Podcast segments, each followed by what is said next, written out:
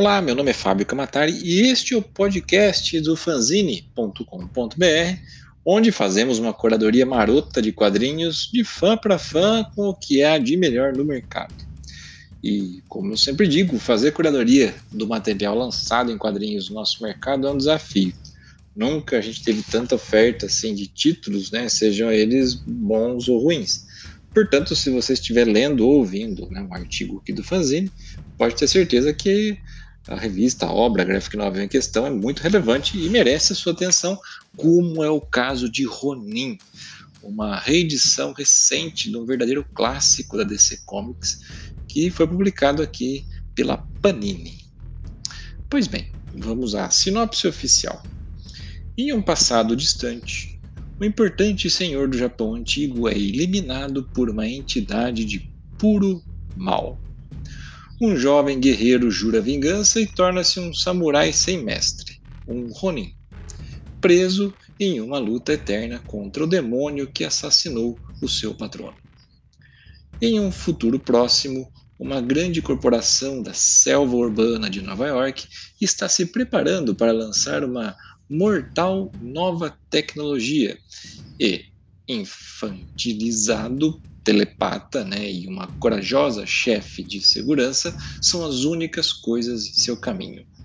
Quando esses dois mundos colidem, sonhos e realidade se misturam em uma apocalíptica batalha final, e no coração desse caos, um solitário guerreiro enfrentará o maior dos testes à sua fidelidade.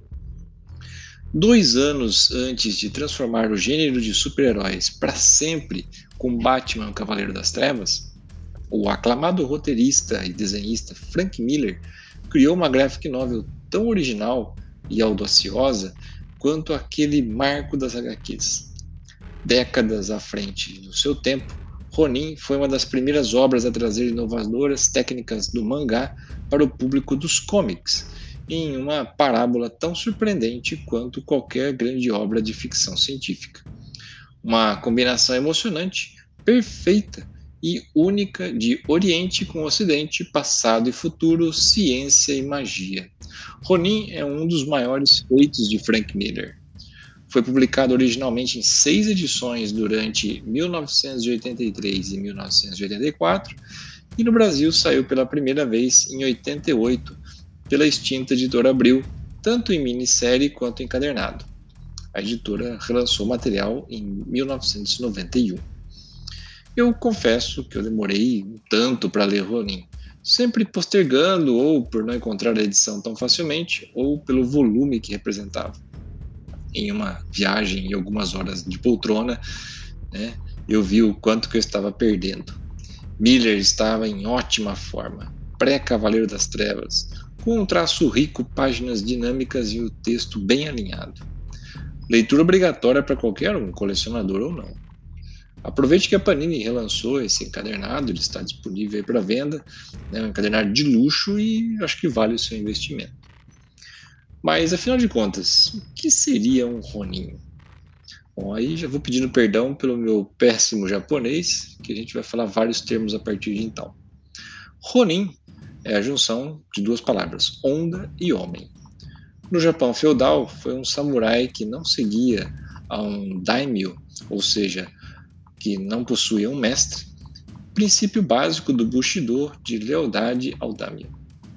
Era considerado a profunda forma de penitência de um guerreiro samurai, pois além de não mais possuírem o direito de ter um mestre para seguir, não podiam ceifar a própria vida através do seppuku, que é a ação restauradora da honra, estando eles presos a uma vida desonrosa, não possuindo, portanto, um sentido para sua existência.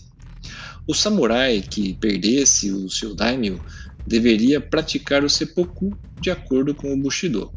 Porém, houve casos em que isso não ocorreu seja por vontade do daimyo ou por diversos outros motivos, como, por exemplo, a vingança dos 47 Ronin.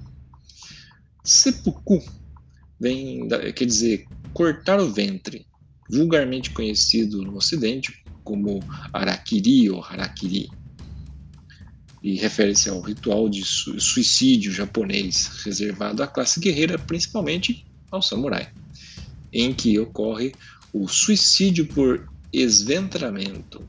Surgiu no Japão em meados do século XII, generalizando-se até 1868, quando foi oficialmente interditada a sua prática. A palavra harakiri, embora amplamente conhecida no estrangeiro, é raramente utilizada pelos japoneses, que preferem o termo seppuku, composto pelos mesmos caracteres chineses por ordem inversa. O ritual de estripação normalmente fazia parte de uma cerimônia bastante elaborada executada na frente dos espectadores.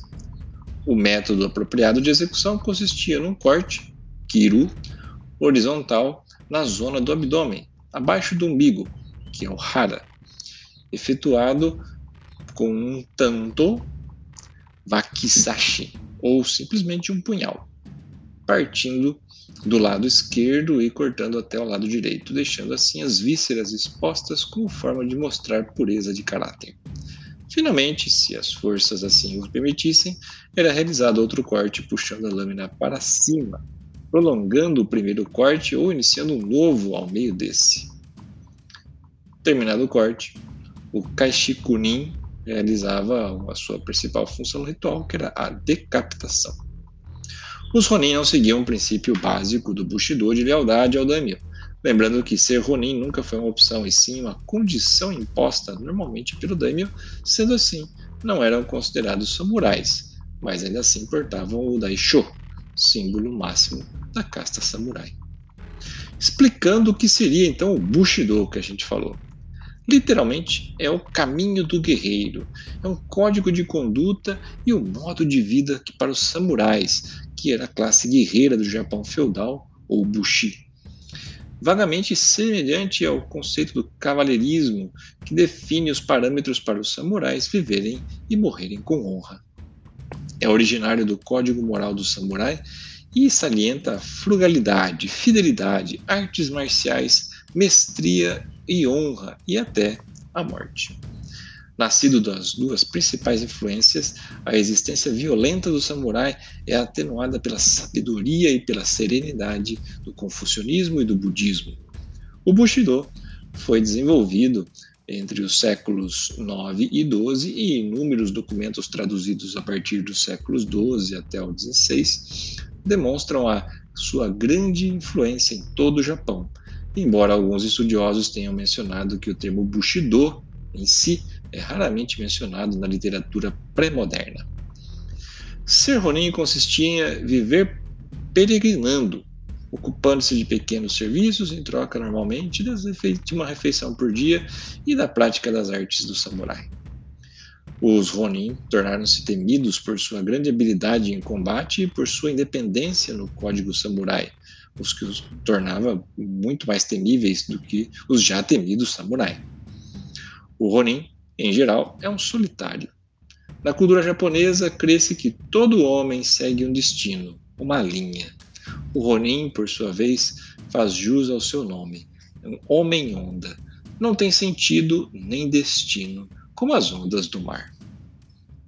Beleza, meus amigos? Se vocês gostaram desse conteúdo, acessem o fanzine.com.br para conferir o texto na íntegra e também outras séries de artigos e podcasts onde mergulhamos ainda mais no universo dos quadrinhos, fora do mundo dos heróis. Escolha a sua plataforma de podcast preferida, por exemplo, o Spotify. Se quiser bater um papo direto comigo, me siga no Instagram, lá eu sou arroba Kamatari, e aproveite também para seguir o arroba fanzine, BR, com muita novidade vindo por aí. E este foi mais um episódio orgulhosamente patrocinado pela Old Pony. Se você, leitor do Senhor dos Anéis ou fã de Thor e Vikings, já ouviu falar de hidromel, saiba que no Brasil existem produtores muito bem conceituados e a Old Pony é um dos principais. Acesse Old Pony, Pony termina com y.com.br para conhecer um pouco mais e aproveitar a loja online, lógico, se você tiver mais de 18 anos.